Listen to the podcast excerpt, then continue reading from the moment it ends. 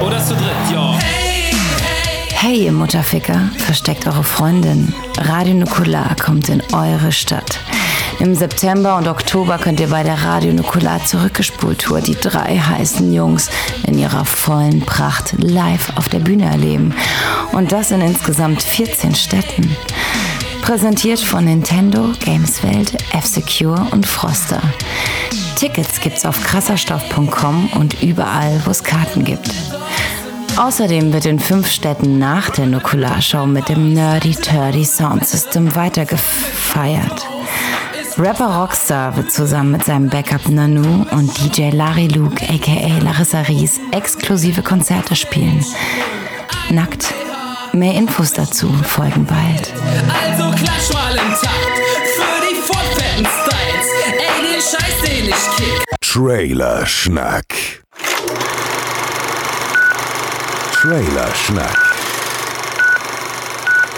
Mit den sexy Jungs Chris und Joel.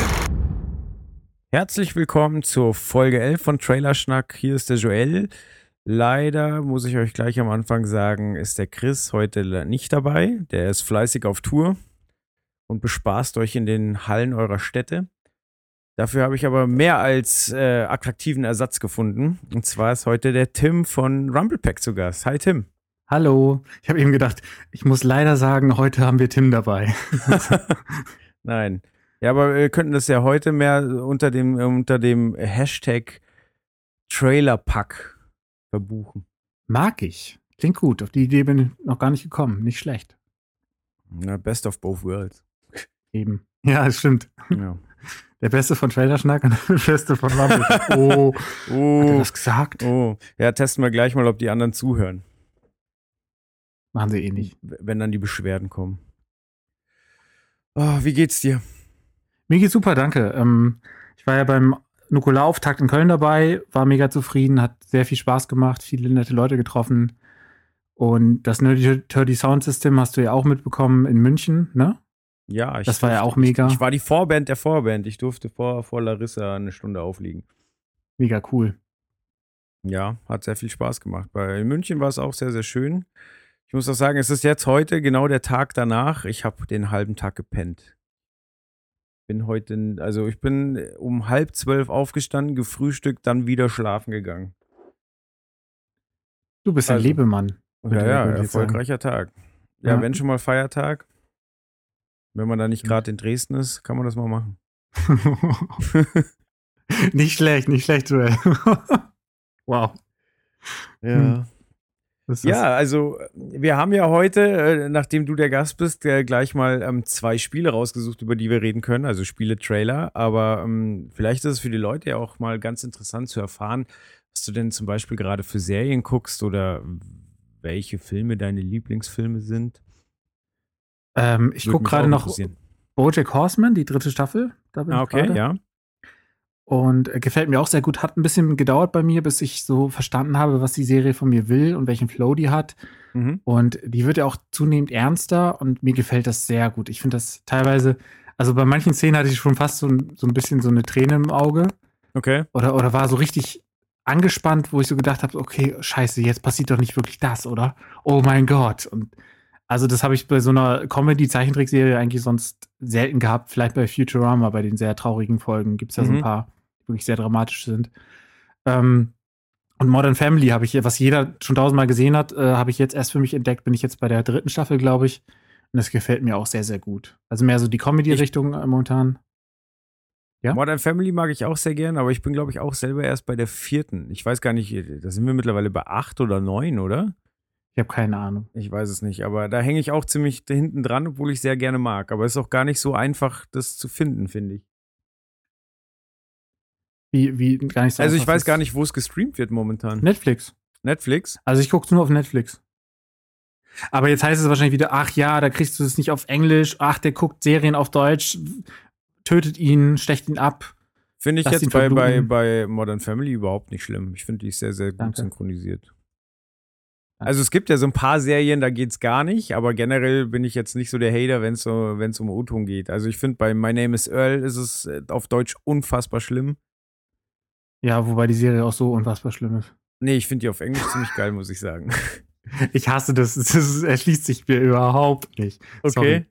Ja, kein Ding. Hab ich Und nicht das verstanden. andere, was, was auf Deutsch wirklich unfassbar schlimm ist, ist Coupling. Gar Also Coupling, ja, es ist eine, eine britische Serie. Es gab dann zwar irgendwann noch mal einen US-Ableger, wo sie einfach dieselben Episoden noch mal mit neuen Schauspielern gedreht haben. Das habe ich ehrlich gesagt nicht länger als zwei Minuten ausgehalten.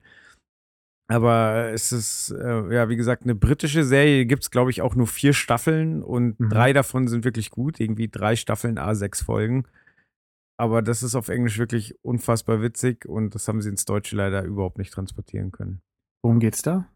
Das ist so ein bisschen Friends-mäßig. Es gibt ähm, drei Ladies und drei Herren, ähm, die auch innerhalb der Serie mal einen etwas wechselnden Beziehungsstatus haben. Und äh, ja, also das heißt, die treffen sich auch entweder bei irgendwem zu Hause oder, oder in einem Café. Und äh, ja, diskutieren da äh, Dinge wie, dass das Internet äh, für Pornos erfunden wurde oder ähm, ja, irgendwelchen Beziehungsquatsch. Es gibt zum Beispiel eine super schöne Episode, die ähm, da lernt einer eine aus Israel kennen und einmal siehst du es aus ihrer Perspektive. Mhm. Ähm, quasi, sie versteht nicht, was er sagt und äh, einmal siehst du es aus seiner Perspektive und dadurch äh, gibt es wahnsinnig viel Situationshumor, weil du halt einmal weißt, was er denn gedacht hat und dann äh, realisierst, was sie denn dachte, was er denkt. Und äh, also es ist äh, vom von der Art der Darstellung ist es wirklich sehr, sehr gut. Also, das sind nochmal Folgen im Splitscreen, wo du dann äh, Sachen parallel passieren siehst und äh, keine Ahnung, zum Beispiel zwei gehen schlafen und du siehst Traumsequenzen und äh, ja, eigentlich sind es dieselben Leute, aber es passiert total unterschiedliches und äh, ja, also es ist teilweise sehr experimentell, aber es gefällt Mhm. mir wirklich gut. Ist aber auch schon echt ein paar Jahre älter. Das macht ja nichts. Aber Ich habe also Modern Family lief ja jetzt, kennt ja auch schon jeder und ich habe es jetzt erst so für mich entdeckt, wo ich gesagt habe, okay, dann beugst du dich mal den Willen der anderen und guckst das jetzt mal und wie gesagt, bin begeistert. ja, ich finde, es gibt da auch nicht so wirklich was Vergleichbares. Mhm, genau, das ist es halt. So eine Serie, die dich immer mit so einem guten Gefühl ähm, die Serie beenden lässt, also die Folge beenden lässt und Ja. immer, äh, dass du viel gelacht hast und trotzdem war es nie albern und, und zu krass und zu hau drauf und äh, immer sind fast alle Charaktere sympathisch, also das muss man erstmal schaffen, so. Ja, und ich finde, sie machen halt auch eine Entwicklung durch. So, also äh, Ed O'Neill, der am Anfang ziemlich Probleme mit, äh, mit seinem schwulen Sohn hat Mhm. oder die Beziehung schwierig ist und äh, Ed O'Neill aber mit der Zeit halt dann auch äh, eben begreift, was das bedeutet und gut mit der Familie klarkommt. Also, oder das Familiengefüge funktioniert halt, obwohl es total unterschiedliche Charaktere sind. Und ich finde, es sind halt auch sau, obwohl es so unterschiedliche Charaktere sind, sind alle wichtig und stimmig. Also egal, Ja, ob es jetzt der, der, der kleine, ähm, Luke, also ja, ich mag sogar den, den kleinen Dummjungen, ich weiß gerade gar nicht, wie er heißt. Luke so. heißt der und Manny ist der andere. Genau, also Manny ist auch super. Und Mhm. Es ist halt auch für total. jede Generation irgendwie was dabei. Ja, stimmt, für jeden so ein Identifikationscharakter, ne? Ja. Ja. Das stimmt. Nee, sehr gut. Ja, dann legen wir mal langsam los mit, mit Trailern. Und als erstes haben wir uns da Ghost in the Shell rausgesucht. Ähm, Realverfilmung von einem Film, der 1995 in die Kinos kam. War damals ein Anime. Hm, und davor ein Manga von 84, glaube ich. Ah, Okay. Und äh, ja, war ja sehr, sehr stilprägend. Also die, die Macher von Matrix haben sich da ganz schön von beeinflussen lassen. Ähm, Das sieht man auch. Also diese Verkabelung an den Köpfen und so weiter ist so ein Merkmal, was sofort ins Auge springt. ja, Diese ganze düstere Stimmung und dieses, dieses eklig schleimige, verbunden so ein bisschen HR Giga-mäßig ja. äh, mit diesem Cyberpunk oder Cyber-Setting, Hacker-Gedöns und so. Also das kommt auch ziemlich gut im Trailer rüber. Das stimmt, ja. Damals war es halt, also äh, mir kam es als erstes unter wegen dem Musikvideo zu King of My Castle. Mhm. Sich daran noch Stimmt. erinnern, als das Musikfernsehen noch groß war und da lief das hoch und runter und Als er überhaupt noch Musik lief. richtig. Und Jamba Sparpaket. Ja, Ding, nee, aber- ding, ding, ding, ding, ding. Genau, aber man hat erst, also bei mir war es so, ich habe erst das Musikvideo gesehen und äh, habe mich dann für den Film interessiert. Und äh, ja, es war dann Okay, das war noch vor Matrix, aber ich glaube, ich habe den erst so um den, also ich glaube, Matrix war 98, 99, ich glaube 98 und Ich meine 99. Matrix 1. Ja. ja, und so um den Dreh rum habe ich mich dann auch für den Film interessiert. Ähm, ja, jetzt eine Neuverfilmung halte ich für relativ mutig. Also ist bestimmt ein ambitioniertes Projekt. Scarlett Johansson ist in der Hauptrolle als Motoko Kusanagi. Und wir sehen im Trailer schon Takeshi Kitano, den man als Kind der 90er auch kennt, äh, wegen Takeshis Castle. Ka Takeshis Castle, so. Genau. Der aber eigentlich auch in Japan für, für sehr, sehr äh, ernste Rollen, auch als Regisseur bekannt ist. Und äh, ja, hier halt oft bei DSF, bei Takeshis Castle äh, wahrgenommen wurde, wo er eigentlich nur auf dem Thron saß und sich darüber kaputt gelacht hat, dass Leute in den Dreck gefallen sind. Das kennt auch jeder, ne? Also man, ich weiß nicht, wenn man sich darüber unterhält, ach ja, damals stimmt und so, das kennt jeder, obwohl das eigentlich so ein krass nischiges Programm war. Ja, aber es lief halt auch irgendwie immer. So, also Mhm. nach der Schule, ich weiß, dass es damals bin ich schon verzweifelt ins Fitnessstudio gegangen, da lief das auch immer auf den Fernsehern, äh, während du dich selber irgendwie auf dem Laufband oder auf dem Fahrrad abgequält hast, dass sie wenigstens darüber lachen können, wie sich ein paar Japaner kaputt machen. Krassesten fand ich immer das mit den Wänden, wo du durchlaufen musstest und dann waren das gar keine, also dann waren das gar keine Plastikwände, sondern Ja, mal harte Wände, und mal voll massiv, ja. Boah, Mann, war das gemein. Oder diese Mario-Parcours, so, wo du dann wirklich hüpfen musstest und den Gegnern ausweichen und so komischen Boxhandschuhen und so, also krass. Ja, oder wir, das- sch wir schweifen ab. Ja, macht nichts. Oder das, wo du äh, Formen machen musstest, wie so Tetris-Würfel, wo die Wände auf dich zugekommen sind und du die richtige Form machen musstest, damit sie dich nicht berühren. Stimmt. Ich weiß auch, dass ich ganz selten erlebt habe, dass sie wirklich gewonnen haben, also das, das Schloss eingenommen haben, weil das letzte Spiel war unfassbar schwierig. Das Wo die mit diesen Dingern rumgefahren sind und die genau, und Wasser musste, gespritzt haben und ihre Papiere nicht kaputt. Ja, Das hat mich Genau. immer ein bisschen an Mario Kart erinnert mit den drei Luftballons. Stimmt, ja. Battle-Modus. Richtig. Ja, ähm, was sagst du zum Trailer? Denkst du, mh, also ich, wie gesagt, ich finde es ziemlich ambitioniert. Ähm, Hast du das Gefühl, das könnte was Interessantes werden? Ich finde es auf jeden Fall, es sieht interessant aus. Äh, der Trailer sagt allerdings noch nicht so viel. Also das, was man sieht, kommt gut rüber. Es kommt eine sehr düstere Stimmung rüber und äh, eigentlich auch das, was man sich erhofft, also ich zumindest. Aber es kann, ist eigentlich noch alles drin. Es kann mega gut werden, es kann aber auch so, so, man denkt so, okay, das wird so ein Ultraviolet. So, so, so richtige Scheiße halt. Äh, Ultraviolet, da war ich ja damals nach dem Trailer auch total gehypt. Ich dachte, okay, das wird der nächste Schritt nach Matrix. Genau, hat jeder gedacht, glaube ich. Und dann, Ja. oh, oh. Das war übel. Ja, aber ich ich hoffe tatsächlich, dass, also, dass es was wird. Also ich finde auch die ganze Thematik wahnsinnig interessant mit, äh, also es war ja damals schon so, dass ähm, quasi ja ein Bewusstsein ins Internet gespeist wurde und genau, also Ghost in the Shell kommt ja daher, dass ähm, so Biochips sind die Shell und der menschliche Geist ist in Hirnzellen noch drin und diese Hirnzellen sind in diesem Biochip irgendwie so verspe Also es ist wirklich ein menschlicher Geist in einem Gegenstand, ein Computerchip drin quasi.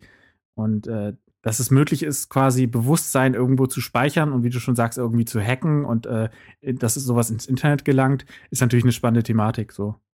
Ja, was da ja interessant war, dass äh, da quasi ja dadurch, dass man im Internet war, also der Geist, äh, ja dann auf unbegrenztes Wissen zugreifen konnte. Also, Mhm. weil nun mal alle Informationen im Netz sind. Das ist wahrscheinlich sogar, also für mich persönlich irgendwie der, der reizvollere Aspekt im Vergleich zu dem, dass man unsterblich wäre. Also ich glaube, für viele ist tatsächlich das, oh, wenn man nicht mehr von dem verfallbaren Körper abhängig ist, dann könnte man ewig leben. Aber ich glaube, also ewiges Leben ist für mich irgendwie gar nicht so erstrebenswert. Nee, für mich auch nicht. Eher so eine Horrorvorstellung. Das stimmt, Dieses ja. Ständig deine Freunde sterben und, äh, und du wirst nie erlöst, quasi. ja.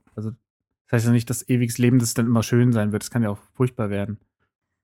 Ähm, aber mich erinnert das Ganze auch ähm, der Anime als auch jetzt diese Neuverfilmung so ein bisschen, an Battle Angel Alita. Hast du schon mal gesehen oder gelesen? Nee. Das ist ein Anime, ähm, aber der Manga, den habe ich geliebt. So, das ist ein ähm, auch Cyberpunk. Es geht darum, dass da ist so eine Himmelsstadt, die heißt Salem. Da leben halt ähm, die richtigen Menschen, die, die Hochkultur und, und unter denen ist der Schrottplatz. Da schmeißen die quasi auf die Erde. Ähm, weil diese Himmelstadt ist halt, wie gesagt, im Himmel und die schmeißen den ganzen Müll runter. Und unten ist so richtig das Ghetto und ganz, ganz große Zone halt der Schrottplatz. Alles wirklich und äh, nur Das klingt Verbrecher so- und richtig ähm, asozial. Klingt so ein bisschen auch wie dieser Matt Damon-Film. Wie hieß denn der? Ähm, ja, wie hieß der noch? Ähm, Oblivion oder so? Ja, irgendwie sowas mit den Mecharmen, oder? Also ich habe den Film nicht gesehen, nur den Trailer, aber da ging es doch auch irgendwie darum, dass oben alle Krankheiten heilen konnten und es ihnen gut ging und unten äh, haben die Assis gelebt und mussten gucken, wo sie bleiben. Genau, so ungefähr ist es da. Und das gibt es auch schon seit den 80ern. Wurde auch irgendwann mal als Anime verfilmt. Und ich glaube, James Cameron ist gerade dran. Der ist, glaube ich, aber schon sehr lange daran, das zu verfilmen. Oder hat zumindest Interesse, den zu verfilmen. Wenn er nicht gerade irgendwie wieder im Mariengraben irgendwie ähm, krasse neue Tier, Tiere findet. Ja, Sowieso der will ja jetzt erstmal drei weitere Ta äh, Teile von Avatar endlich auf die, auf die Leinwand bringen. Aber ich glaube, das wird auch irgendwie 2019, Hm. bis der erste kommt. Äh, Oder? ich, weiß nicht, ich glaube, er denkt auch, dass er 150 wird oder so. Ja. Ja, ich weiß auch nicht. Also bei Avatar scheint er wirklich sehr ambitioniert zu sein. Ich schau mal gerade Avatar 2, wann da der Kinostart anberaumt ist.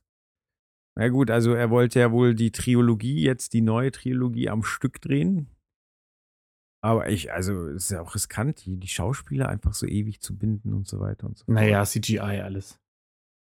Außerdem, äh, für mich wäre das erstmal interessant, welchen Disney-Film er dieses Mal kopiert.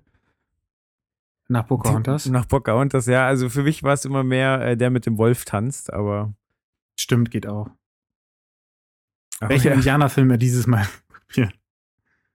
Ja, also es, äh, man, es heißt ja, dass äh, da wahnsinnig viel ähm, Unterwasser spielen soll. Ja, kann man sich auch gut vorstellen. Diese Quallenviecher waren ja auch so ein bisschen Das stimmt, ja. unterwassermäßig. Und er ist ja auch fasziniert von der Unterwasserwelt. Das kann man sich echt mal angucken, was der alles macht. Das ist super krass.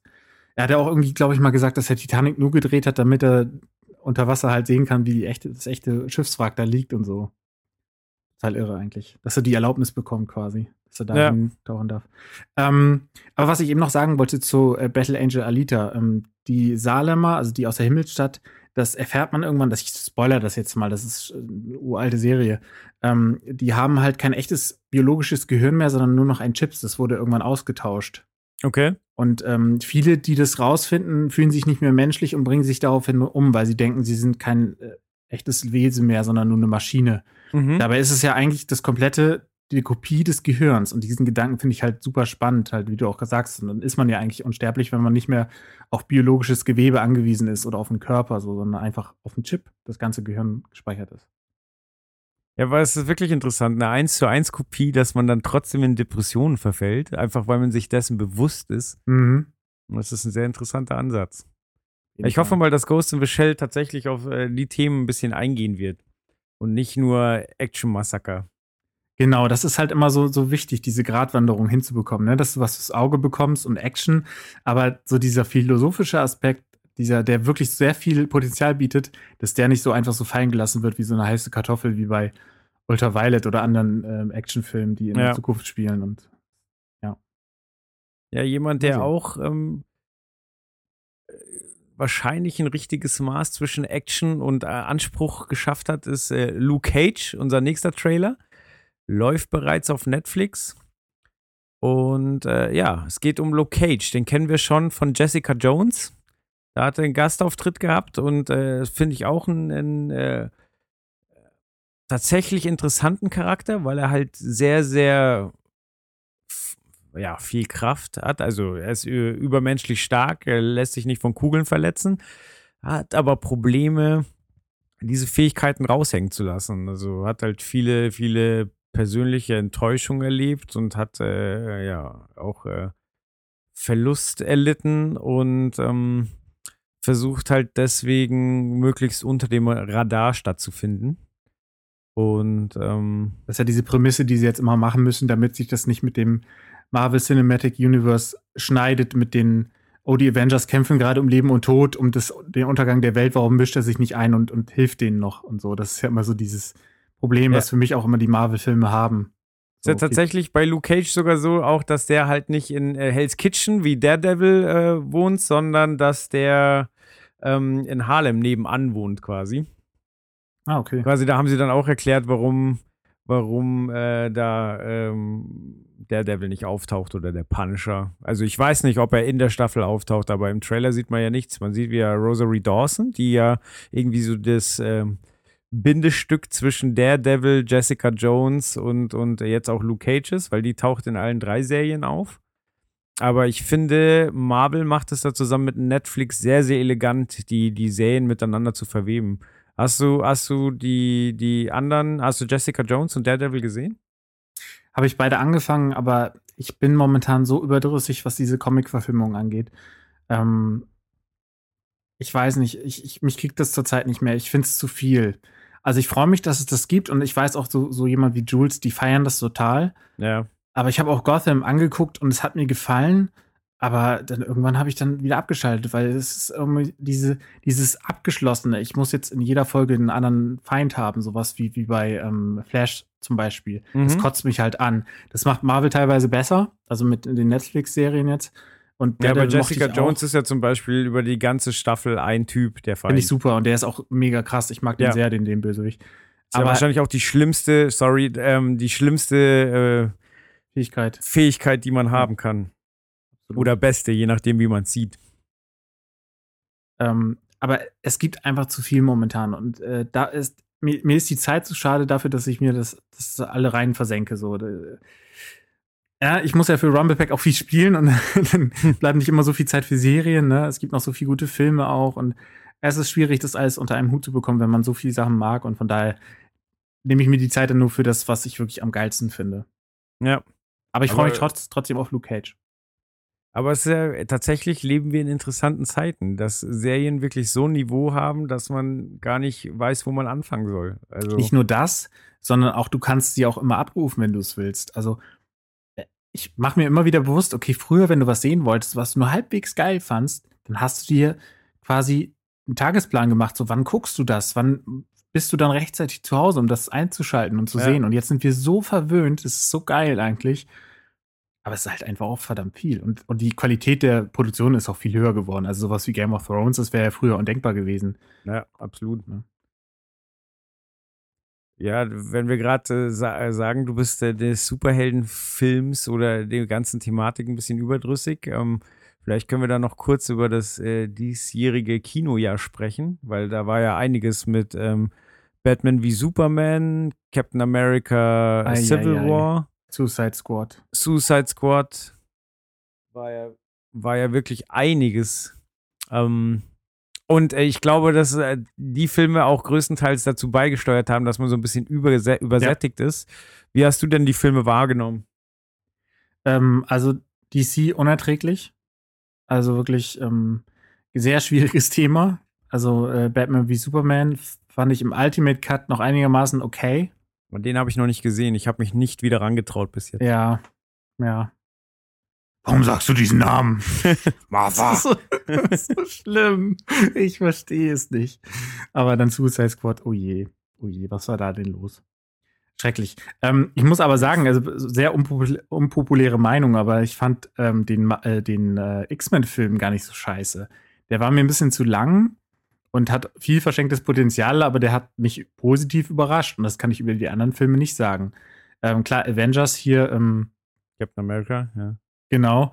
Ähm, war gut, auf jeden Fall, aber er hat mich weniger unterhalten, einfach weil ich der Charaktere schon so überdrüssig war. So dieser ganze Humor, es ist halt schon immer das Gleiche.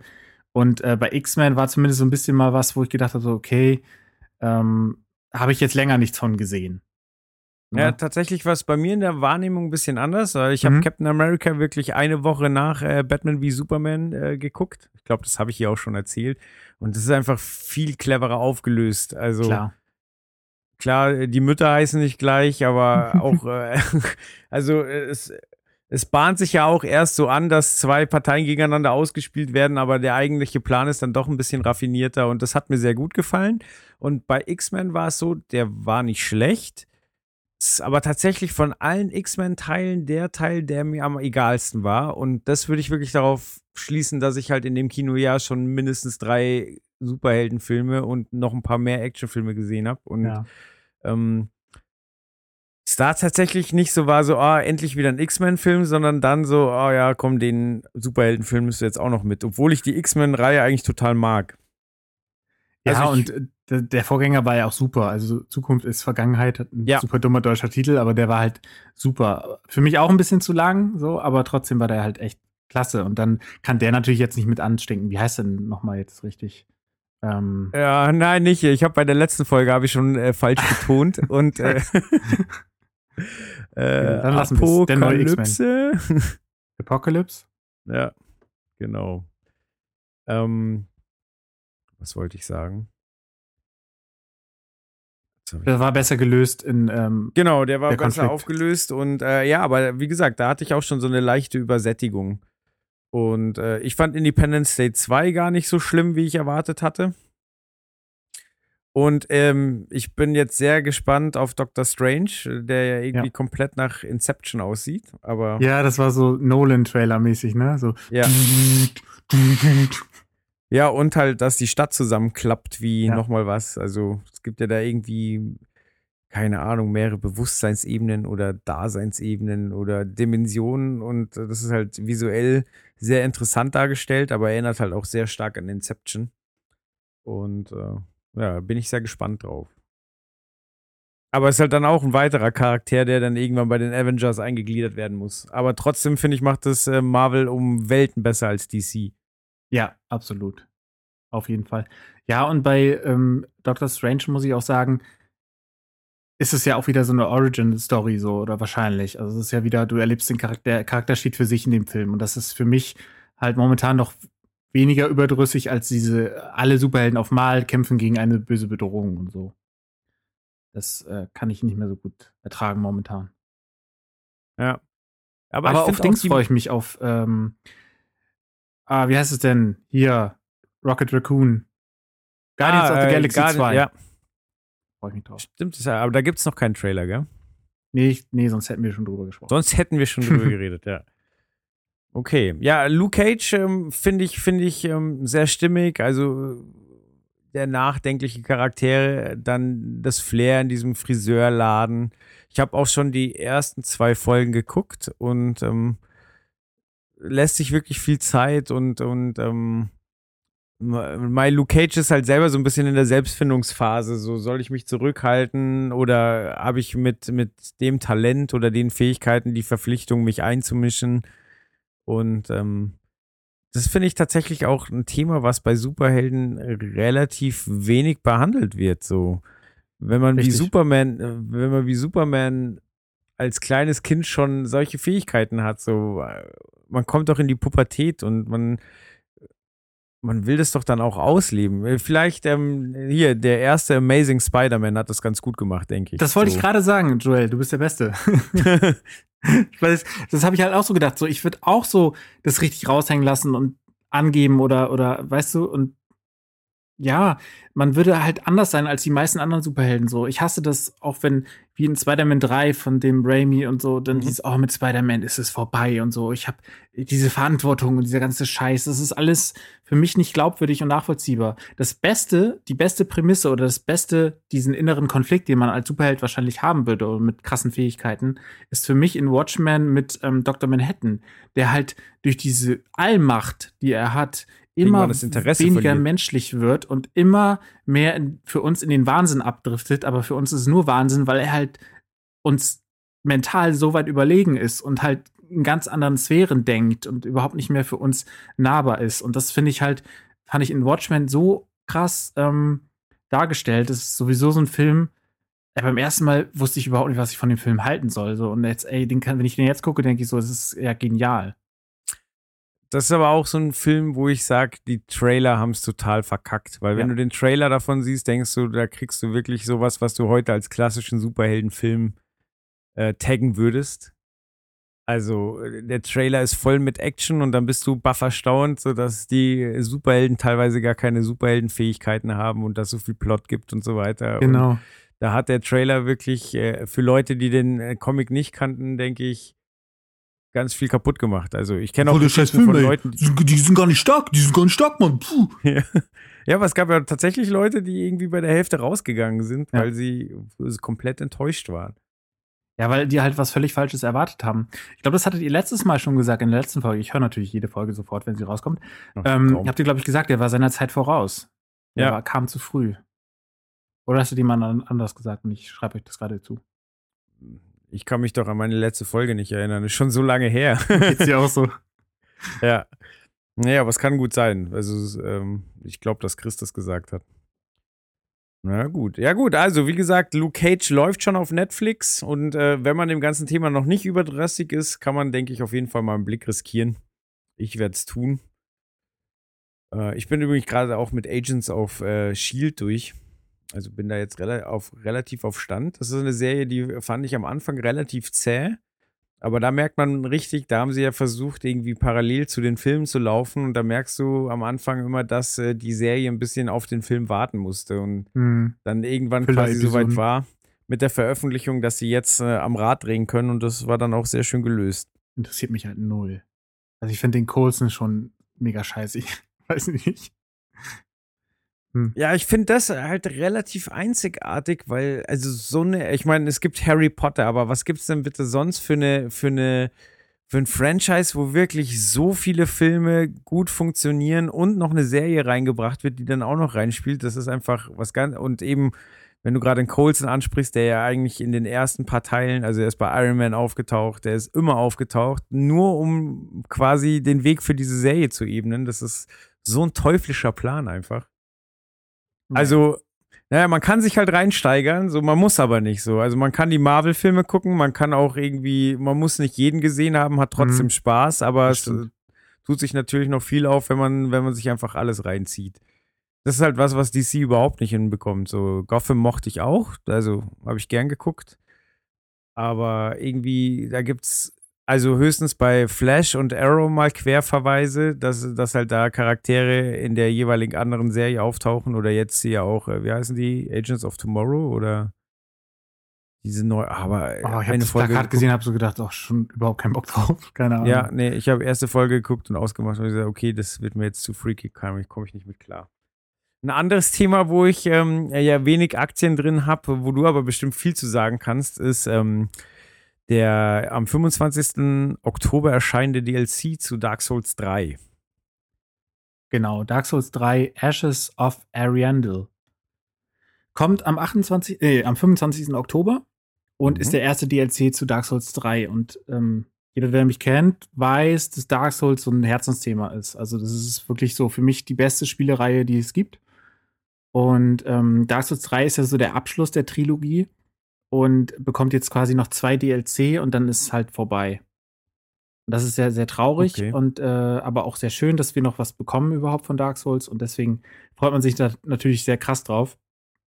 Ähm, man hat im Trailer jetzt so eine sehr verschneite Welt gesehen, alles ähm, sehr kalt und natürlich auch wie jedes Dark Souls sehr unfreundlich dem Spieler gegenüber. Äh, alles will einen umbringen und es ist alles wieder sehr, sehr episch, alles sehr äh, brutal und ähm, ja, lebensfeindlich einfach.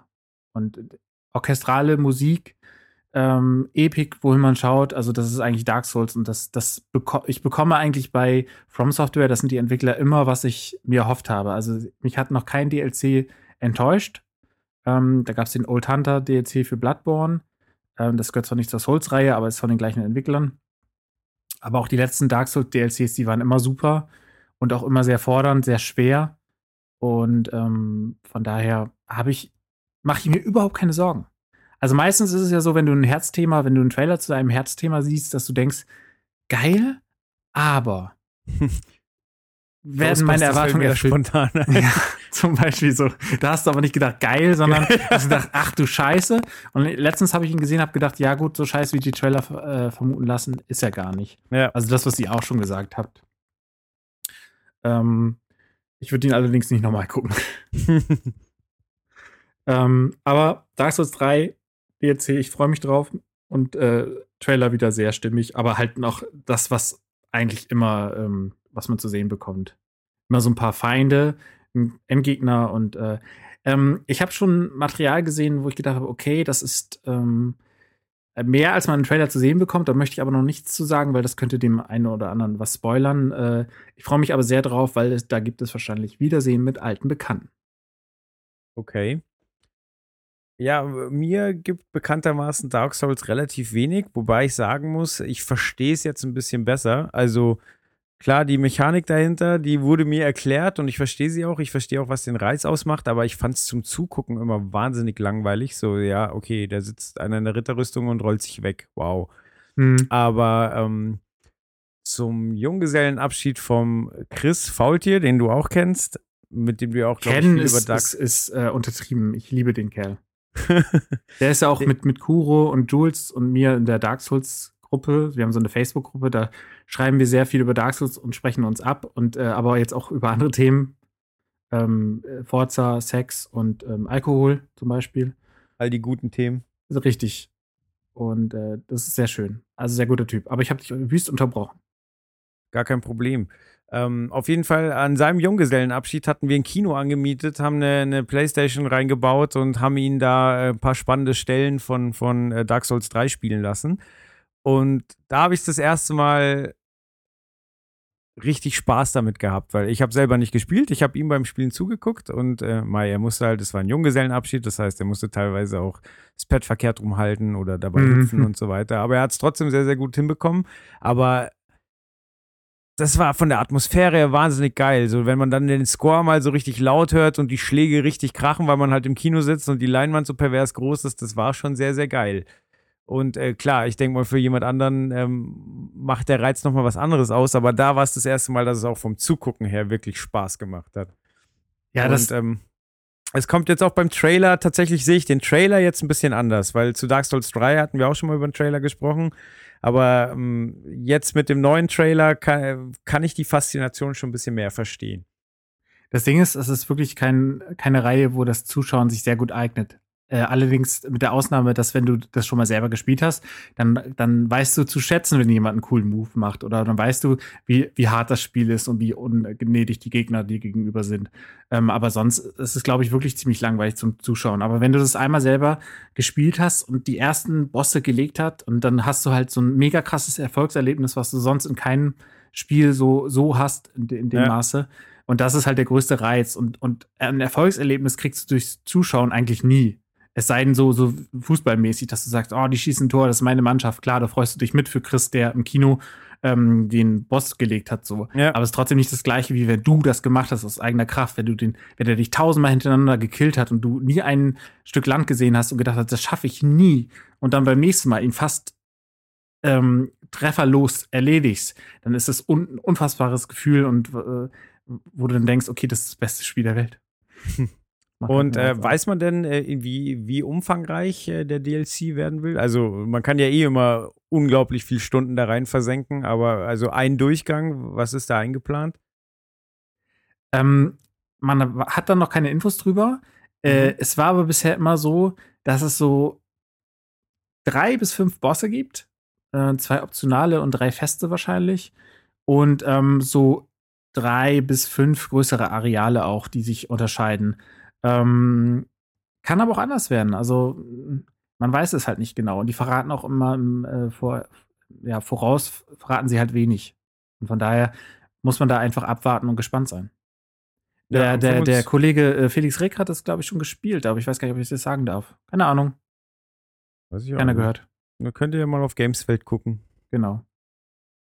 Okay, kommen wir von Dark Souls 3 zu Nummer 4 und zwar von Gears. Gears 4 steht an. Ähm, Wieder ein äh, Spiel. wieder ein Spiel, ja. Ja, wenn du schon mal da bist, müssen wir auch über Spiele reden. Ja, jetzt muss ich aufpassen, weil das ist ja so ein, so ein Herzthema von Chris, der hört bestimmt zu. Tatsächlich haben wir von Chris auch einen Einspieler bekommen ähm, zum Thema 4, äh, Gears 4, weil der, das wollte er sich dann doch nicht nehmen lassen, Ah, auch wenn er nicht die ganze Folge da sein kann, aber ähm, ja, ein paar Worte zu Gears wollte er dann doch verlieren. Ähm, das können wir uns gerade mal anhören. Ich habe dir das gerade auch geschickt. Ja. Ah, du hast es mir geschickt, genau. Ähm, ich kann aber jetzt schon sagen, ähm, habe ich voll Bock drauf. Äh, Super absurd. Wie dem auch sei, du Affe. Weißt du, was ich meine? Und ähm, machen wir uns nichts vor. Ja, so, so, ich glaube, so wird sich das anhören. Aber ich freue mich drauf. Ich, ähm, ja, warte mal, ich habe gleich die Datei. Annehmen. Ach, jetzt muss er wirklich noch. Ah, ich hab's. Diese Aufnahme ist auch so super absurd. Aber ja, hör, bist du soweit? Dann hören wir Bin sie soweit. einfach eben parallel. Wunderbar. Und go. Hallo liebe Trailerschnack-Freunde, hier ist Christian. Ich bin, wie ihr wahrscheinlich schon gemerkt habt, leider nicht im Skype mit Joel, um über Trailer zu schnacken. Das Ganze hat einen ganz offensichtlichen Grund. Derzeit befinde ich mich auf Tour, beziehungsweise jetzt gerade noch auf Tour-Vorbereitung für Radio Nukular. Wir arbeiten mit Hochdruck an unserem Programm. Wir arbeiten mit Hochdruck daran, für alle ein zufriedenstellendes Ergebnis zu finden auf der Bühne. Und ähm, deswegen kam ich einfach nicht dazu. Ich habe Joel leider mehrfach enttäuschen müssen in den letzten Tagen. Das tat mir sehr leid. Und deswegen hat er sich nun jemand anderen geschnappt. Naja, wie dem auch sei, ähm, ich darf über Gears of War 4 reden. Und wie jeder weiß, ich mag Gears of War. Ich mag Gears of War sehr. Gears of War bedeutet mir, oder für mich persönlich die Welt. Und, ähm, oh, ja. Ah, jetzt muss ich kurz die Tür aufmachen. Moment. Ich mach mal kurz die Tür auf. Mal gucken, wie es ist. Hallo Wilma. Seid einfach dabei. So, jetzt über die Planken reden. So, mal gucken, wer es ist. Ist der Dominik? Ist es der Dominik? Ja, so. Ich mache gerade für Trailerschnack einen extra Beitrag. Willst du den Leuten was sagen? Hallo. Das ist der Dominik von Radio Nukular. Immer gut gelaunt, immer spritzig. Ähm, nee. Gears of War 4 wird super geil. Und wie ihr im Trailer erkennt, die Mucke natürlich, ähm, Dankeschön, sehr freundlich von dir, Dominik. Dominik haben wir es wieder. Danke, meine Damen und Herren.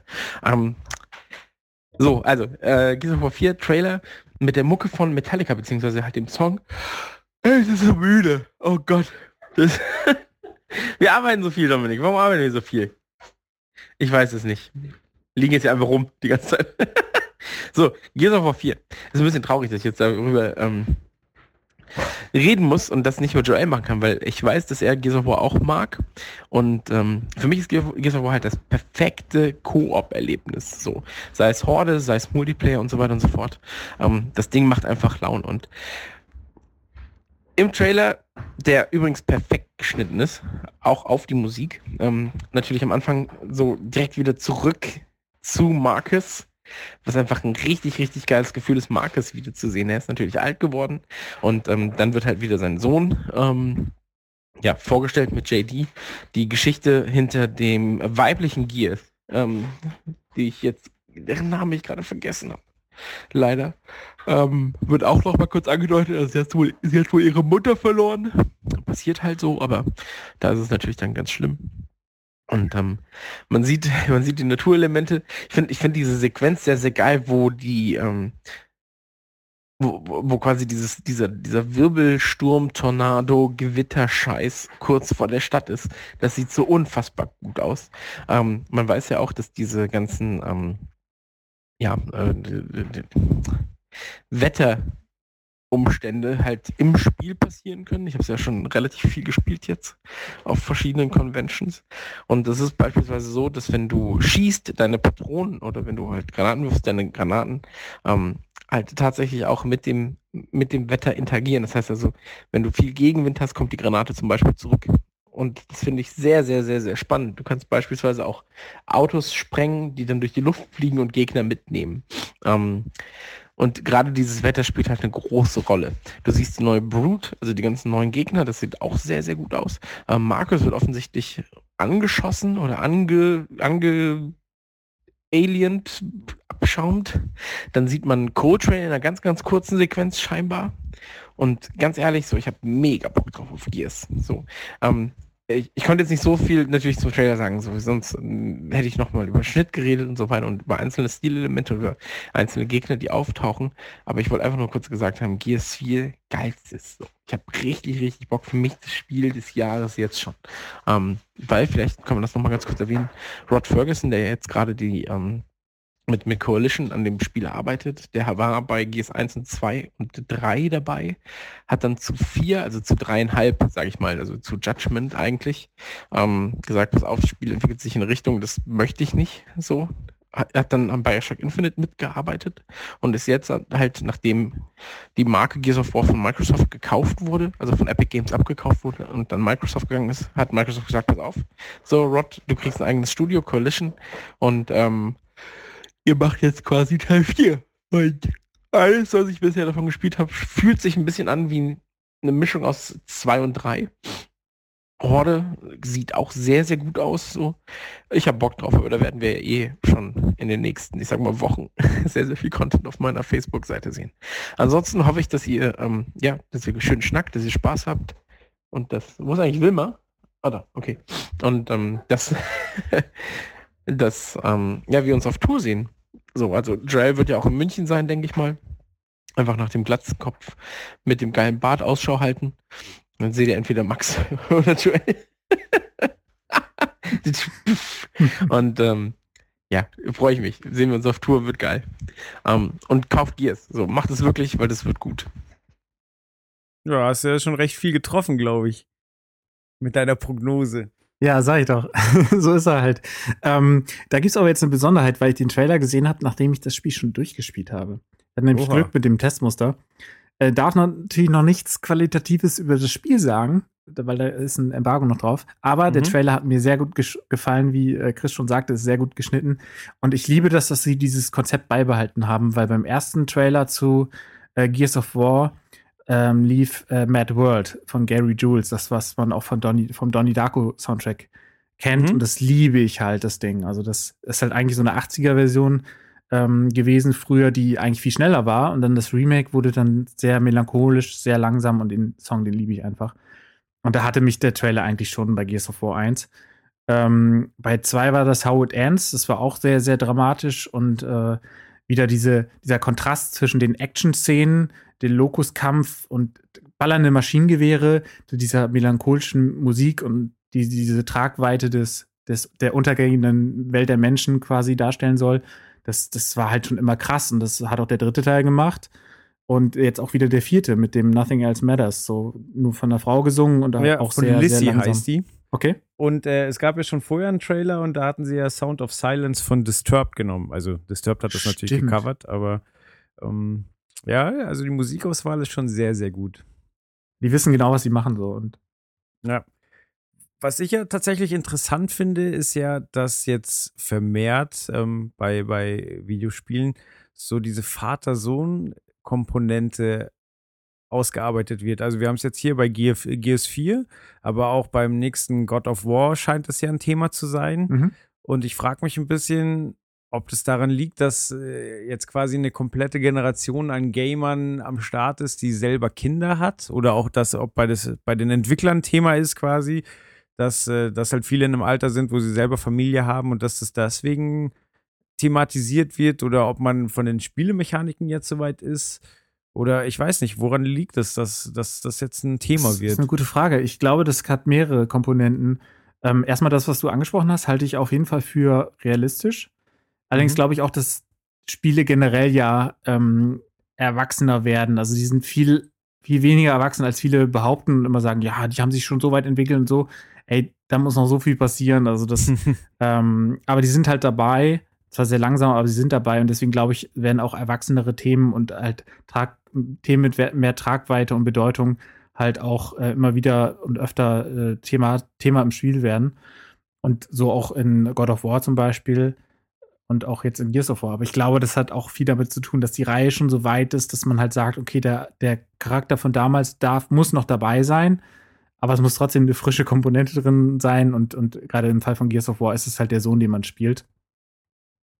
Den ja. JD und äh, ich glaube, dann ist es auch so ein bisschen eine Mischung aus beiden, so Nutzung von der Spielmechanik und von der Erzähl Erzählstruktur, aber auch so ein bisschen die erwachsenere Thematik, die reinspielen muss. Und ist ja jetzt auch, äh, ich meine, gut, du hast es schon durch. Für alle anderen äh, erscheint es am 11.10., also ist jetzt auch recht bald soweit. Ähm, ah, jetzt ist es echt schwer, darüber zu reden, ohne dass du irgendwas auspacken musst. Ähm, du darfst ja nicht mal sagen, ob du zufrieden warst oder nicht, oder? Ich glaube nicht, ich bin mir nicht ganz sicher, aber ähm, äh, den Trailer fand ich super. Ähm, und äh, ich sag mal so, die, den Trailer, den ich davor gesehen habe, also das war ja mit dem Sound of Silence, Mhm. ähm, fand ich auch schon, also habe ich auch wieder richtig Bock drauf gehabt. Ich bin auch großer Fan der Reihe schon immer gewesen. Ähm, habe auch mit, mit Chris damals schon gespielt, Koop, und ich bin generell ja ein absoluter Verfechter des Splitscreen-Koops. Das hatte ich immer mit meinem Bruder ähm, so eine Tradition, dass ich Halo und Gears of War, also beide großen Microsoft-Reihen, außer Forza jetzt, ähm, dass wir die immer zusammen spielen. So. Und auch Gears of War 4, ähm, Bruder eingepackt, mit in die Wohnung genommen und gesagt, hier, komm, wir spielen das jetzt. Weil das ist einfach das Geilste ist, im Splitscreen zu, zu ballern.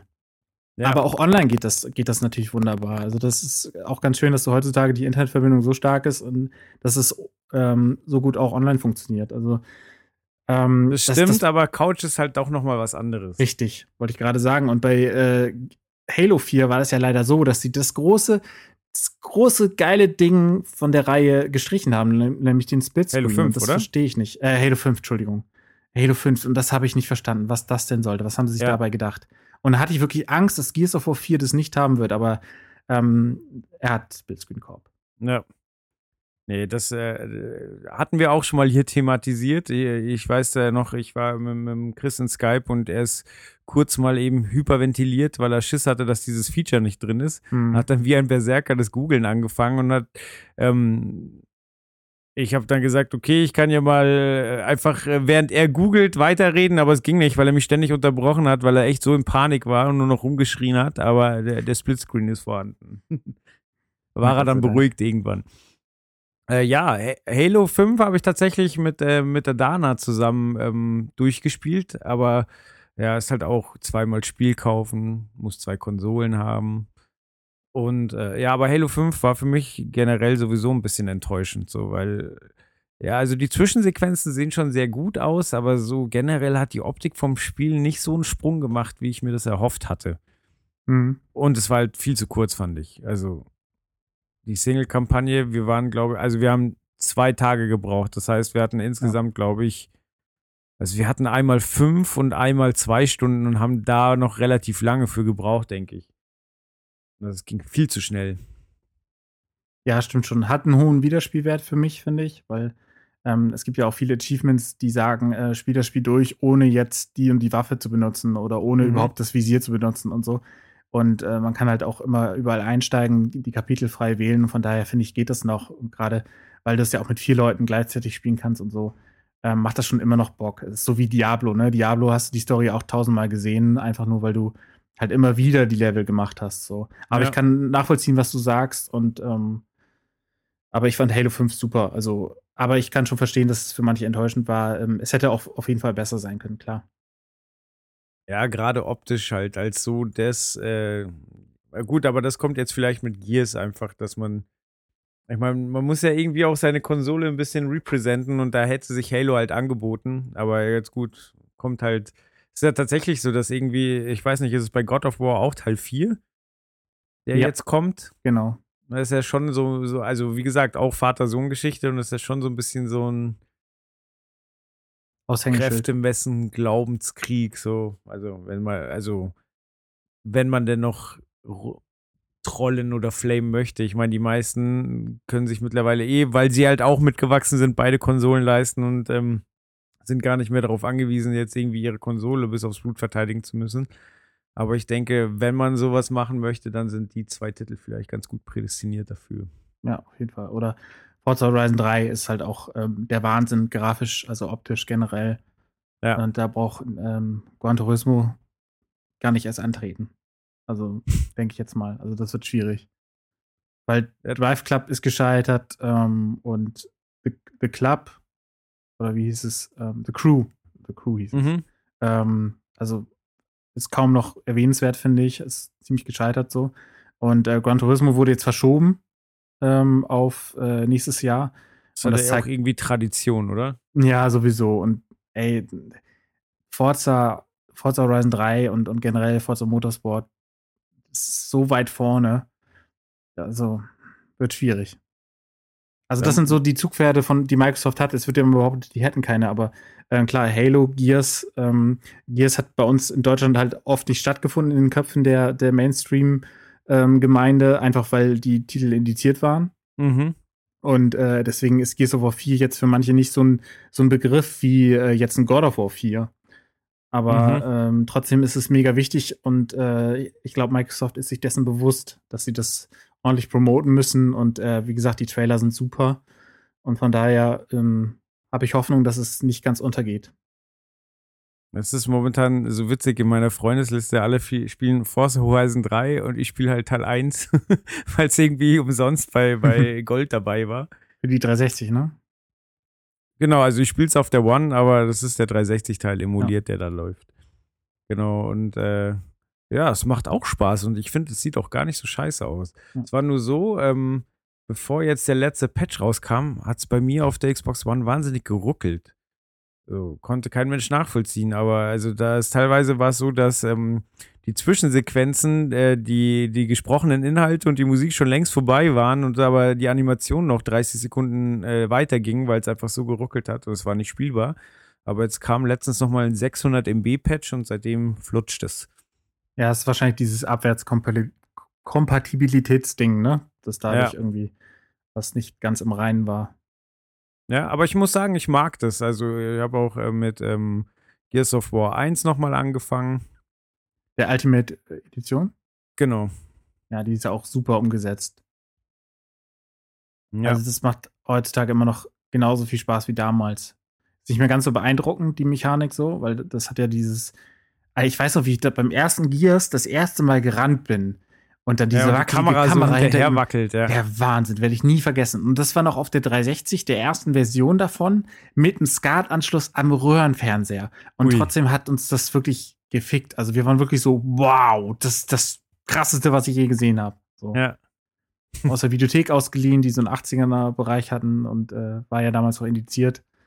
Krass gewesen. Hast du noch, dich noch geil gefühlt, weil es so mega verboten ist und so. Da hast du ja nicht indiziert gesagt, da hast du ja gesagt verboten, was ja krasser Quatsch ist. Stimmt. Hast du das verbotene Ärztealbum? Ja, genau. Du bist, kommst in den Knast und das hast. Naja. Gut, ja, dann denke ich, sind wir mit Gears 4 gut durch. Jetzt hatten wir Dark Souls 3, Gears 4. Dann kommt jetzt natürlich eine Teil 5 und zwar geht es um Fluch der Karibik. Erscheint wohl am 25. Mai 2017 in Deutschland.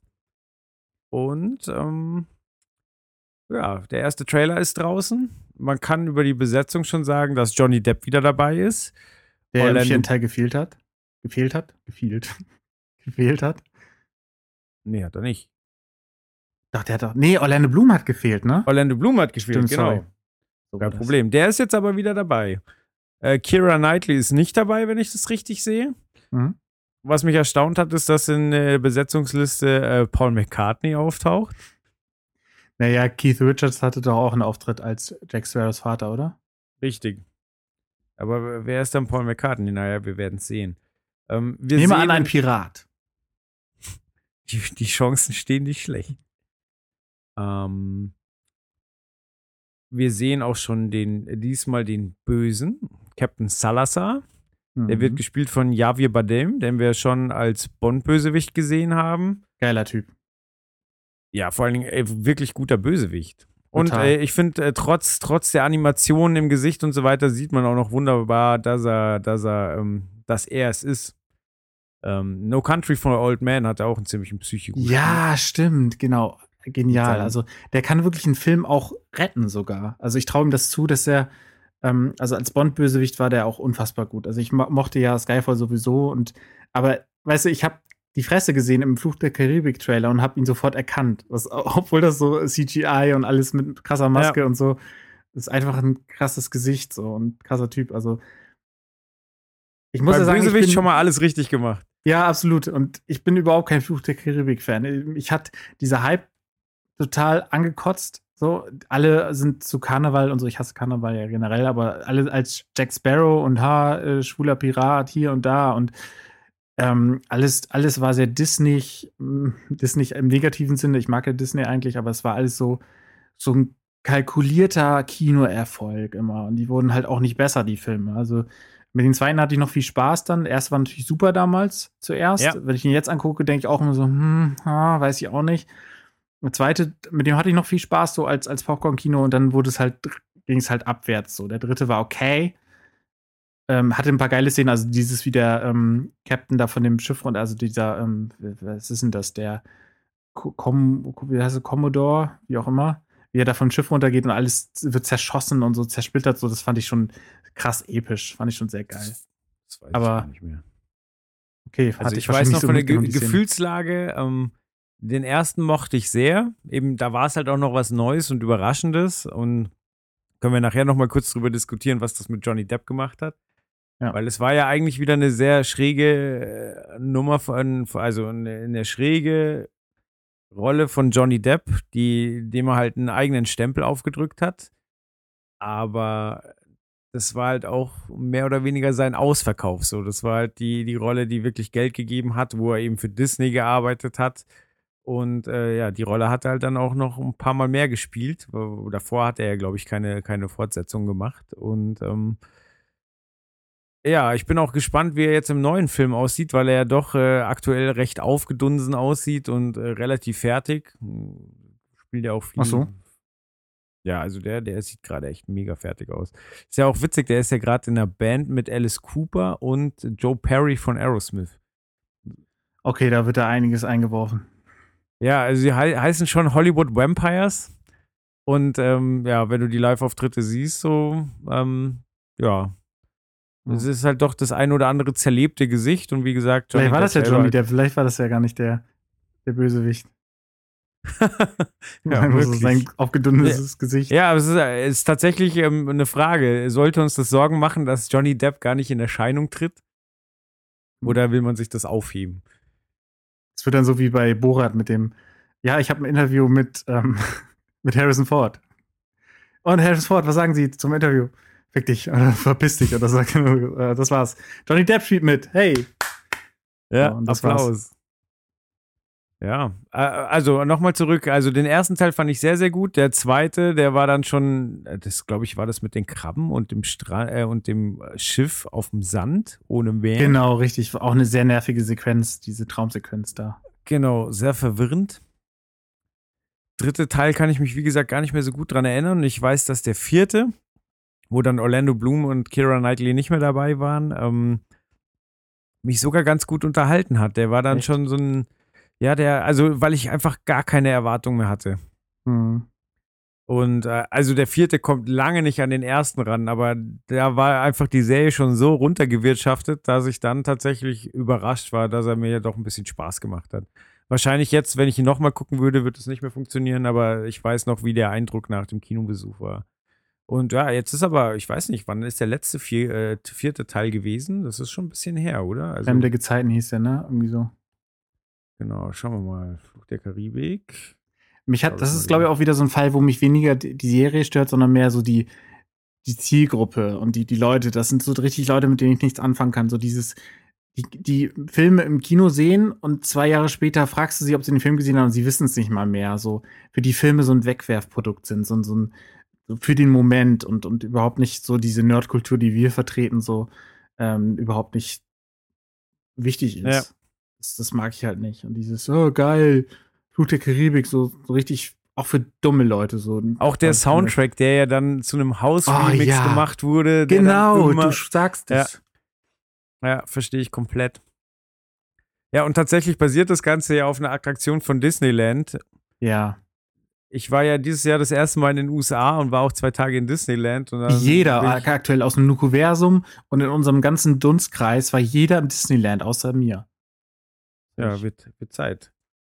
Ja, aber alle anderen waren, glaube ich, in Paris. Ich war, ich, ich, also ich war ja in Los Angeles und äh, an der Ostküste und so, dümmster Grund überhaupt, so, so mit der Dana geredet, so, ja, wir wollen nach Disneyland. Ich, super dumm. Ich sag so, ja, ich will nach Orlando, weil da haben die Backstreet Boys gearbeitet. Ja, ja, du warst wahrscheinlich der einzige Mensch auf der Welt, der das aus dem Grund getan hat. möglich. Weil die Backstreet Ja. Boys mag ich. Ähm, ja, witzig. Der Tatsächlich, also äh, ich habe eine kleine Schwester, die ist drei Jahre jünger als ich, so deswegen konnte ich, äh, konnte ich das gut mit äh, konsumieren. Also die Backstreet Boys waren auch ein großer Fortschritt äh, zur Kelly Family, die sie vorher abgefeiert hat. Oh Gott, ja. Und äh, ja, dann konnte ich dann heimlich quasi auch die Alben holen, äh, hören, ohne sie zu holen.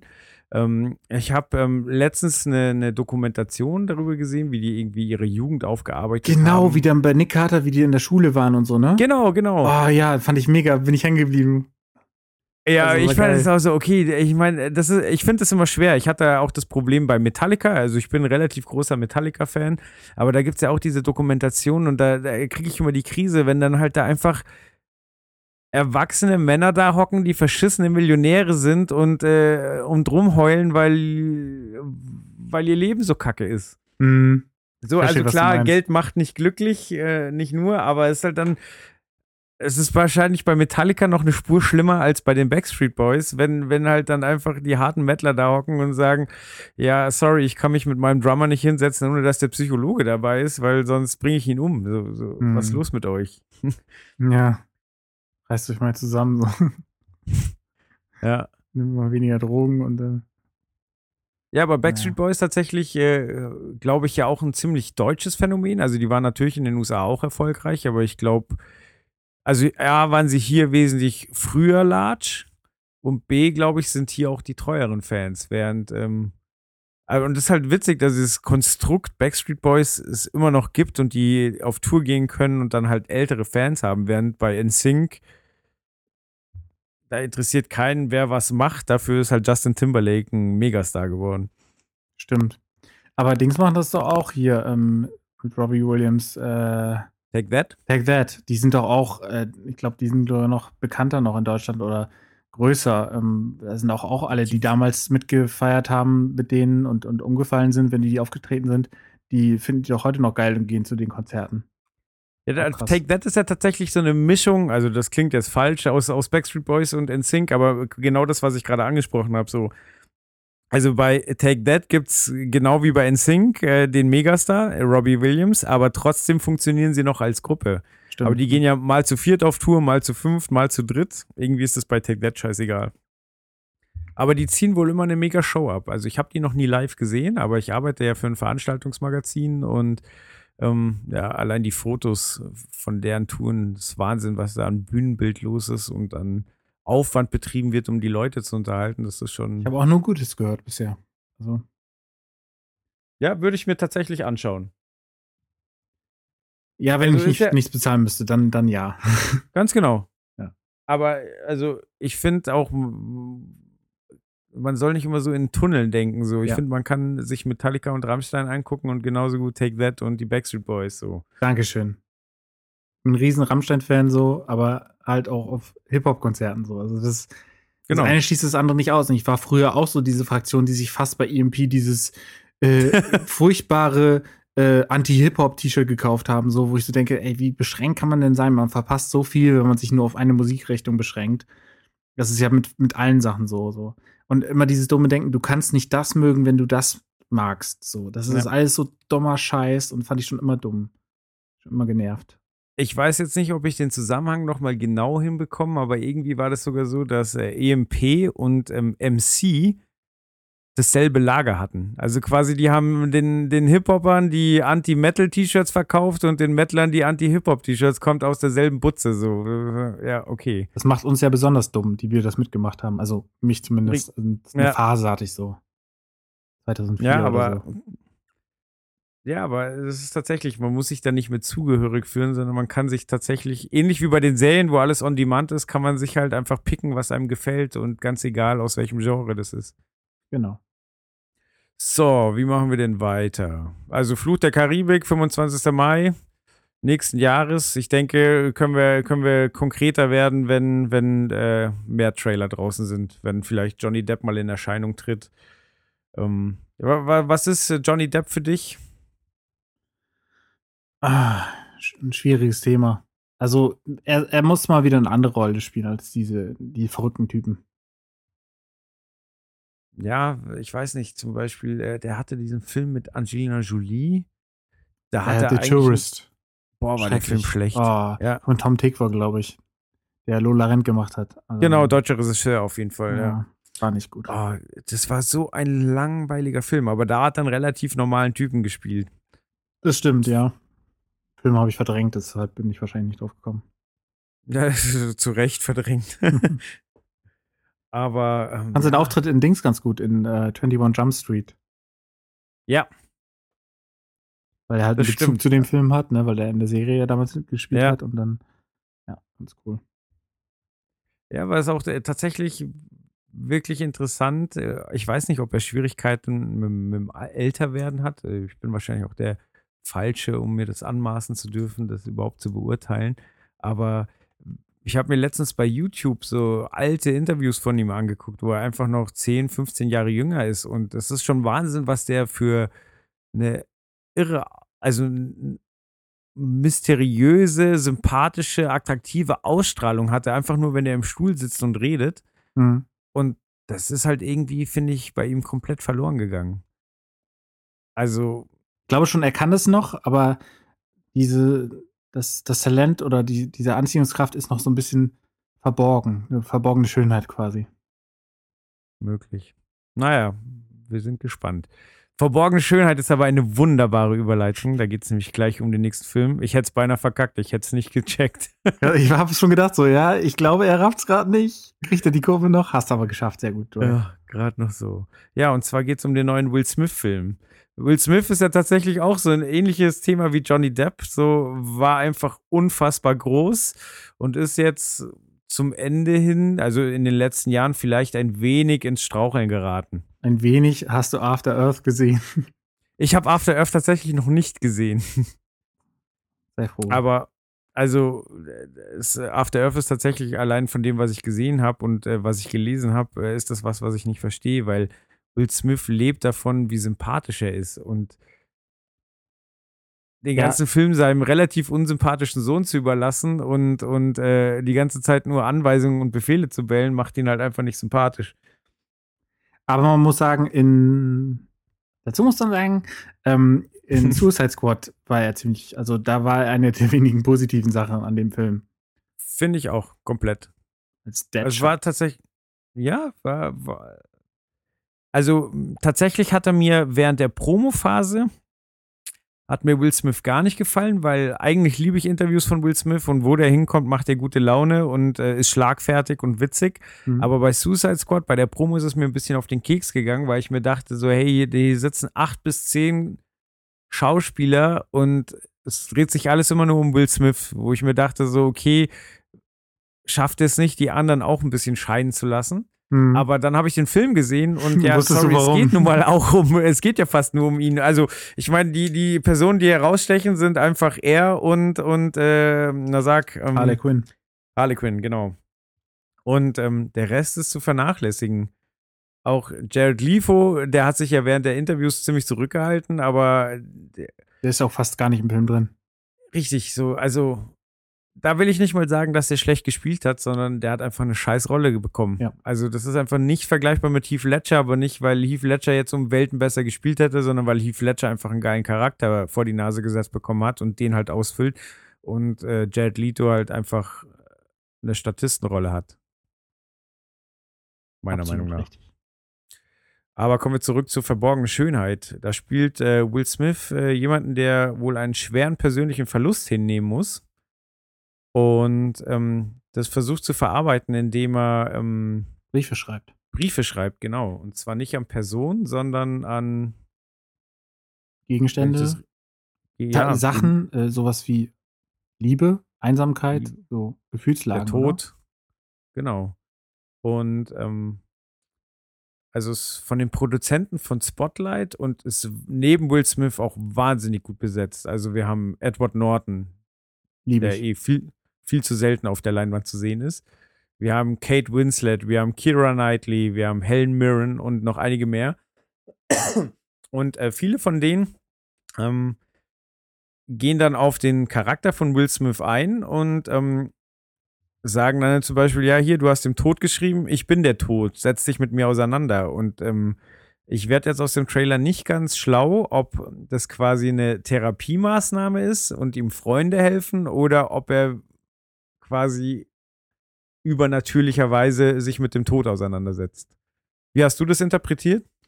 Ja, ich finde es schwierig rauszufinden, ob er jetzt therapiert wird oder ob es sich vielleicht auch irgendwie wandelt, dass er quasi die anderen therapiert. Ähm, weil er zwar sehr verletzlich und sehr, sehr schwach wirkt, aber auch irgendwie unglaublich wissend. Als wenn er irgendwas weiß, was die anderen nicht wissen und als wenn er denen das aber nicht sagen kann. Also ich finde, man sieht auch in den kurzen, in den kurzen Ausschnitten, die man im Trailer von ihm sieht, ähm, dass er unfassbar gut äh, den Charakter darstellen kann. Also das hat schon wieder, du siehst quasi nicht mehr Will Smith, sondern du siehst den Charakter so. So geht's mir mhm. jedenfalls, weil er, er halt wirklich unfassbar gut schauspielern kann. Und auch die anderen, wie du schon gesagt hast, das sind halt alles Hochkaräter. Und ähm, ja, wie gesagt, Produzenten von Spotlight. Spotlight ja. hat letztes Jahr gut Oscars abgeräumt und zu Recht ähm, auch. Ja, sehr guter Film. Mhm. Äh, letztes Jahr war eh gut. Es gab Spotlight, dann gab es diesen ähm, The Big Short. Mit den Emo mit, genau. Auch ein super Film, mochte ich beide mhm. sehr, sehr gerne. Beide recht anspruchsvoll, Und, aber wenn man sich darauf einlässt, ähm, ganz tolle Filme. Ja. Vor allen Dingen fand ich bei The Big Short war es toll gemacht, dass halt ähm, immer, wenn es sehr komplex wurde, einfach irgendwelche Hollywood-Größen ja. eingeblendet wurden, die es dir dann erklären, so damit du dem Plot weiter folgen kannst. Das war super elegant gelöst. Und ja, ja, wie gesagt, äh, Verborgene Schönheit ist äh, von den Produzenten von Spotlight und ich denke, dass Will Smith tatsächlich ähm, schwer an einem Oscar arbeitet. Ja. Jetzt, jetzt, wo die, die Cabrio den Haken dahinter gemacht hat, ist jetzt Will Smith dran. Also war er schon mal nominiert für, für Ali. Mhm. War, ich glaube, er war sogar schon zweimal nominiert. Ähm, letztes Jahr gab es ja dieses ähm, Football-Drama, wo es quasi darum ging, dass ähm, vertuscht wird, dass äh, die, die Footballer regelmäßig irgendwie an Kopfverletzungen leiden und, und äh, daran auch sterben. Genau, der ist aber ein bisschen untergegangen, oder? Irgendwie hat der gar nicht, also ich habe die Trailer gesehen, aber irgendwie habe ich nicht viel von dem Film noch mitbekommen. Richtig, ich habe den Film auch nicht gesehen, aber letztes Jahr war es ja generell so, dass Schwarze bei den Oscars nicht so wahnsinnig berücksichtigt wurden. Und ähm, ja, demnach wurde es auch nichts für Will Smith. Ja, sie dürfen halt nur Sklaven spielen, ne? Dann äh, Nine Years a Slave und dann, nee, 12, Nine Years, 12 Years a Slave so und dann ähm, was anderes dürfen sie ja nicht spielen. Ja. Oh ja, aber ähm, tatsächlich äh, finde ich verbogene, Schö äh, verbogene, verbogene Schönheit ähm, sehr, sehr interessant. Also A, die krasse Besetzung, B, die Thematik und ich mag auch, dass ich es wirklich noch nicht durchschaue. Also ich finde deine Interpretation interessant, dass er die anderen therapiert, weil das habe ich gar nicht so gesehen. Mhm. Also äh, für mich wäre noch eine Möglichkeit gewesen, dass, dass er wirklich verrückt wird und wir es aus seiner Perspektive sehen, dass vielleicht sogar die anderen Charaktere fiktiv sind. Also quasi, dass er sich mit dem Tod auseinandersetzt, das aber mhm. nur in seinem Kopf passiert. Ähm, ja, und also es ist ja, ein schöner Trailer, wenn man so viel rein interpretieren kann. Ja, absolut. Ich mag das, wenn du halt wenig, wenn der Trailer dir wenig sagt, außer dass du, dass es Stimmung hat und du Bock auf den Film hast. So, das mag ich halt sehr. Und äh, für mich hat er wirklich auch wieder, ich habe ihn erwähnt jetzt zum zweiten Mal heute, ähm, Dr. Manhattan-Ding, so dass er was sieht, was die anderen nicht sehen und dass er viel weiter denkt. Und für die anderen ist er wahnsinnig, aber in Wirklichkeit denkt er halt nur in anderen Sphären. Und so ein bisschen wirkt er auf mich so diese ganzen Kameraschwenks um ihn rum und so. Das suggeriert mir so dieses, dass er so, dass er so ein krasser Typ ist und äh, ganz äh, in Dimensionen ist, die wir nicht erreichen.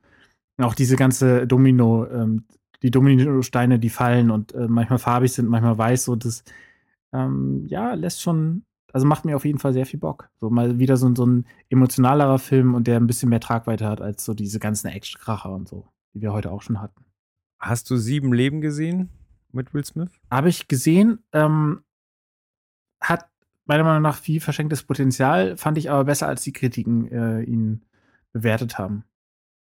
Wie siehst ich bin in, ins Kino gegangen und wusste nichts über den Film und ich bin dermaßen verheult aus dem Kino mhm. gekommen. Mich hat es echt kalt erwischt, was da passiert. Weil ich weiß, also es wird dir so ganz kurz vorher klar, was er da gerade abzieht und es, also für mich wirklich hat ich fand den Film krass. Also es ist ein, leiser, ein ruhiger Film mit einem sehr, sehr bitteren Ende. Ja. Und äh, ja, es ist halt schön, dass Will Smith sowas auch kann. Und vielleicht geht ja verborgene Schönheit auch so ein bisschen in die, in die Richtung. Aber ich mag es, dass er halt ein Deadshot sein kann und der coolste Motherfucker on Earth und äh, nebenbei halt dann auch äh, ruhigere, ruhigere Rollen übernehmen kann. Genau, er kann und, das halt. Er kann Hits spielen und er kann dann halt auch äh, Hancock spielen, aber halt auch, auch sowas, ne? Ja. Äh, verborgene Schönheit, so. Das ist halt echt. Äh, ich mag den halt auch sehr. Und vom Privatleben braucht man ja nicht reden. Richtig. Ähm, startet am 5. Januar 2017. Und dann haben wir heute noch einen kleinen Teaser und zwar zu Dunkirk. Ähm, man sieht noch nicht viel. Trotzdem finde ich, ist die Handschrift von Christopher Nolan ganz klar zu sehen. Bildgewaltig. Bildgewaltig, aber es gibt wieder eine, eine Mehrszene, wie schon in, ähm, in Inception und in ah, wie hieß der letzte? Interstellar? Und genau, da gab es ja auch äh, einen kompletten Mehrplaneten im Prinzip. Aber es, äh, ja, die Szene im, im äh, Teaser erinnert schon mehr an Inception, finde ich. Und ähm, ja, dann sehen wir Leute in einem Boot mit, mit äh, Helmen und dann fliegt wohl irgendwas an und sie ducken sich alle. Also, sind keine Leute, es sind äh, englische Soldaten. äh, ist das Erster Weltkrieg? Weiß man Das das, ist der zweite, was? zweite Weltkrieg. Zweite Weltkrieg. Genau, also äh, es gab ja die Schlacht von Dunkirchen, heißt es, glaube ich. Das ist im nördlichen Frankreich, äh, an der Grenze zu Belgien. Ähm, heißt auf Englisch Dunkirk, die Stadt. Ähm, und da hat eine bedeutende Schlacht stattgefunden, soweit ich das weiß. Irgendwie, ich habe in Geschichte so ein bisschen aufgepasst, ähm, wurden die eingekesselt ähm, von den Deutschen. Und es war wohl sehr dramatisch, ähm, dieses äh, Versuchen aus dieser Situation rauszukommen, halt eingekesselt von der, von den Achsenmächten und dann äh, englische Soldaten, ich glaube auch ein paar amerikanische dabei, waren, glaube ich, recht gemischt. Das sieht man auch, glaube ich, auf dem Boot im Trailer, dass halt manche eine andere Uniform anhaben. Bin ich mir auch gar nicht sicher, ob ich mir das noch einbilde, aus meiner Erinnerung.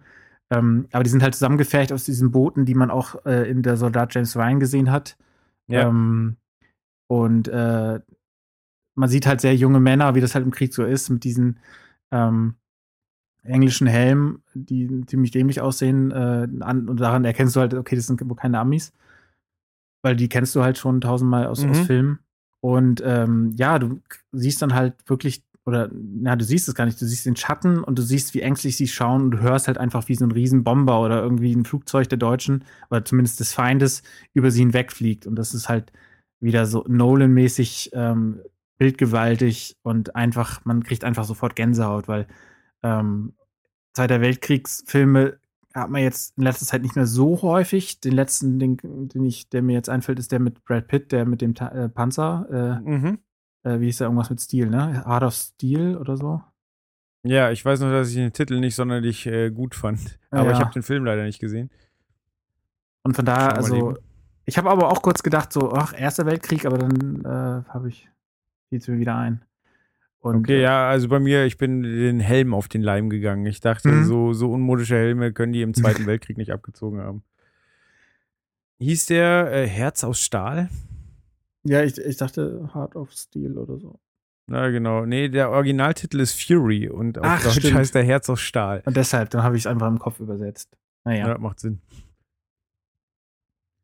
Genau. Ja, Fury, stell dir vor, die Leute denken so, ach, hier Fury, habe ich früher immer gern gesehen, dass dieses Pferd und so, und dann gehen die so in den Film so, und so oh, hm, nicht so cool. Das stimmt. Ja, Tom Hardy spielt tatsächlich die Hauptrolle in, in Dunkirk. Ja, ja, ich, also, weiß nicht, ich finde, der geht mir langsam so ein bisschen auf den Geist. Ich, ich, ich fand den einen Film so enttäuschend, den mit den, wo er zwei Leute spielt. Das hat er super gemacht. Er spielt ja die Brüder, hier diese, ähm, ah ja, hier diese Mafiosis, oder? genau. Also die in, Hab ich- in London, ich glaube ich, in der. Unterwelt so ziemlich aufgeräumt haben, so wo der eine ziemlich psychisch gestört ist. Ähm, Peaky Blinders, kann das sein? Nee, Peaky Blinders ist die Serie. Ähm, die, die beiden haben in, ähm, ach, wie hieß der Film jetzt? Ich Legend. Legend, genau, Legend. Und äh, ja, hat diese Brüder gespielt und ich fand den Film recht enttäuschend. Ich fand die Trailer super. Ähm, Mhm. Da gab es irgendwie ordentlich auf die Fresse und so. Und ich dachte, äh, geiler Mafia-Film mal wieder. Und da fand ich das relativ enttäuschend. Aber die Darstellung war super. Also der, der kann auf jeden Fall was, Tom Hardy.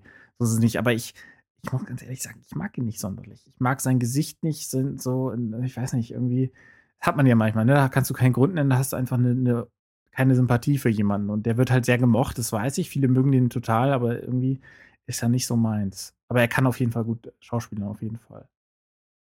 Also ich fand ihn bei, äh, bei Batman relativ enttäuschend, aber gut, nach dem Joker zu kommen, ist halt auch eine Ja, und harte auch mit- Nummer. Du siehst ja quasi nur seine Augen, dann ist es halt auch schwierig. Ja, eben, die, die Rolle war halt undankbar. So, okay, er ist ein massiger Typ, habe ich verstanden. Hm. Bei Inception, ähm, gut, da war das Ensemble generell gut. So, Ja. da ist er jetzt nicht herausgestochen oder Genau. auch nicht negativ aufgefallen. Ähm, Mad Max hat er mich positiv überrascht. Stimmt. Aber das war, ich meine, das ist halt einfach eine, eine Actionsause. Ich verstehe auch nicht, äh, so gerne ich den Film mag, warum der als bester Film für einen Oscar nominiert war. Weil so, ja, die fahren Auto und sprengen sich in die Luft. So, das ist nicht für mich der beste Film. Ich glaube, das lag Das ist auch vielleicht daran, der beste Actionfilm. Ja, auf jeden Fall der beste Actionfilm, ja. Also ich fand ihn super, aber ich verstehe, was du meinst. Ich glaube, es lag auch so ein bisschen daran, dass diese Anerkennung auch dafür da war, dass der Film halt komplett, also da war ja fast alles echt. So, da war ja, Ja. wenig CGI und so, die ganze Explosion und so. Das, wenn du das nicht weißt, denkst du halt, okay, ist halt nicht schwierig, so einen Film zu machen. Einfach Computer an und, und äh, tausend Grafiker da hinsetzen und dann machen die das schon. Aber Tatsächlich Weil- sieht man den Film mit einer ganz anderen Augen, wenn man das Making-of gesehen hat. Genau. So. Weil ich finde, er sieht auch nicht handgemacht aus. Also, so teil, also dadurch, dass dieser Farbfilter da drüber liegt, so, äh, also teilweise dachte ich mir schon bei den Stichflammen und so, so, okay, das sieht jetzt aber echt scheiße aus. So. Dabei ist es echt. genau. So. Man denkt das manchmal schon so, ne? Ja. Ich habe das auch manchmal Ja. im echten Leben so beim, keine Ahnung, Osterfeuer oder so, dass ich manchmal bei manchen Sachen, wenn die da irgend- Kinder irgendwas reinschmeißen, was dann auf einmal so an, auf so eine Stichflampe oder so kommt, dass man dann denkt so, oh, das sieht ja aber krass nach CGI aus. das ist halt dumm eigentlich. Aber hat man manchmal. Das stimmt. Dann in äh, Revenant war er, war er sehr gut, fand ich. Hast du ihn gesehen? Äh. Hier Leonardo DiCaprio, der im Pferd schläft. Ja, natürlich, ja klar. Da, oh, da war da Tom Hardy war wieder super, ja klar. Und da mochte ich das auch, weil er war ja der, auch der Böse so. Aber ich habe halt wenig Ja. Sympathien für ihn und da, da passte das natürlich in die Rolle, weil er natürlich einen krassen Unsympathen gespielt hat, den man gehasst hat und so. Ähm, nee, der, den Film fand ich super, auch wenn er auch hier, sage ich wieder, ein bisschen zu lang. So. Ja, Also, das stimmt. als das mit dem Pferd kam, habe ich so gedacht, so, oh Gott, ja, okay. Aber jetzt bitte nicht nochmal fünfmal irgendwie halb tot sein und ja. Ja, ich glaube auch, äh, das war halt auch von Leonardo DiCaprio. Da wurde eher die, die Qual belohnt als die. Also die Performance war gut, aber man, man denkt halt dann, okay, die haben die ganze Zeit draußen gedreht. So, der hat sich hier irgendwie die Büffelleber reingezogen, obwohl er Vegetarier ist, bla bla bla. So. Also es war eine beachtliche Leistung, aber da wird doch eher dann, also hat man Respekt dafür, was die da abgezogen haben, nicht wie da geschauspielert wird. Ja. Ja, die Dreharbeiten müssen schlimm gewesen sein. Ich habe da mal ein bisschen was drüber gelesen. Also das, also das ist da ein sehr undankbares, ein undankbarer Drehort. Ja, ja, bin mal gespannt ähm, hier, was, was äh, Nolan uns wieder kredenzt. Also ich, ich mag es ja, dass er so abwechslungsreiche Filme dreht. Also wir hatten jetzt hier Comic-Verfilmungen, wir hatten Science Fiction, Mhm. wir hatten noch verrücktere Science Fiction und jetzt mal einen Kriegsfilm oder äh, ja, ein Drama. Bei dem merkst Ähm. du halt, dass, dass nicht die Studiobosse sagen, du mach mal das, sondern dass er sagt, ich hab Bock darauf. So. Ich habe jetzt Bock auf, also so habe ich den Eindruck. Kann auch sein, dass es ganz anders ist, aber ich habe den Eindruck, dass er das macht, worauf er Bock hat. Und ähm, hat man ja daran gesehen, dass er ähm, Inception machen durfte, weil äh, kein normaler Studioboss, wenn, die, wenn ihm das hinlegt, dann sagt er, ja, ja, klar kriegst du die, diese Millionen, die du dafür Ja. brauchst. So, sondern das war, glaube ich, habe ich, glaube ich, auch mal gelesen, dass es so ein Danke für The Dark Knight war. Ähm, dass er das überhaupt machen durfte. Ja, weil Inception ist halt keine Story, die du halt mal eben im Fahrstuhl in zwei Sätzen erklären kannst, um es zu pitchen, sondern da musst du schon ein bisschen Vertrauensvorschuss haben, weil das ist, glaube ich, nicht so leicht zu erklären. Nee, ich liebe den Film. Ja, sehr, sehr guter Film. Gab's da jetzt letztens dieses Meme mit Obama und Leonardo DiCaprio, wo Obama ihn fragt so, hier, der Kreisel, der hat kurz gewackelt, aber dann war der Film zu Ende, was ist denn jetzt? Das wollen ja alle wissen. Ja gut, dann sind wir durch, haben auch ordentlich überzogen. Ja, klar. Ja, wir haben ja auch mehr Trailer reingenommen als normalerweise. Wir hatten auch einen Gastbeitrag. Ja, also ich bin nicht unglücklich. Ich will, äh, hier haben die Leute mehr zu hören. Gibt ja eh äh, selten genug was von Trailerschnack und da kann es ruhig ein bisschen mehr sein. Ich wollte auf jeden Fall vielen, vielen Dank sagen, dass du dir Zeit genommen hast. Es hat mir hat sehr viel Spaß gemacht. Sehr gerne, war super. Ich würde mich freuen, wenn wir das demnächst mal irgendwann wiederholen können. Ja, klar, wenn Chrissy Boy mal wieder keine Zeit hat, dann äh, bin ich da. Perfekt. Oder auch so. Sehr gerne. Dann sage ich danke, äh, auch danke nach draußen. Ähm, ihr wisst ja, Tour könnt ihr noch vorbeischauen.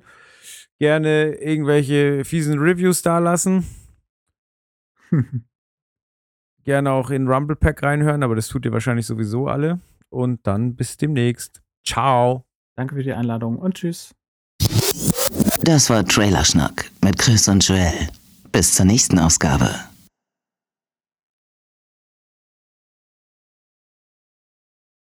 Ja. Das Geile ist, nur, nur kurz das Geile ist, sobald wir gesagt haben, dann fange ich an, ist bei mir die Sprachqualität bei Skype. Tatsächlich bei mir auch. es ist so affig.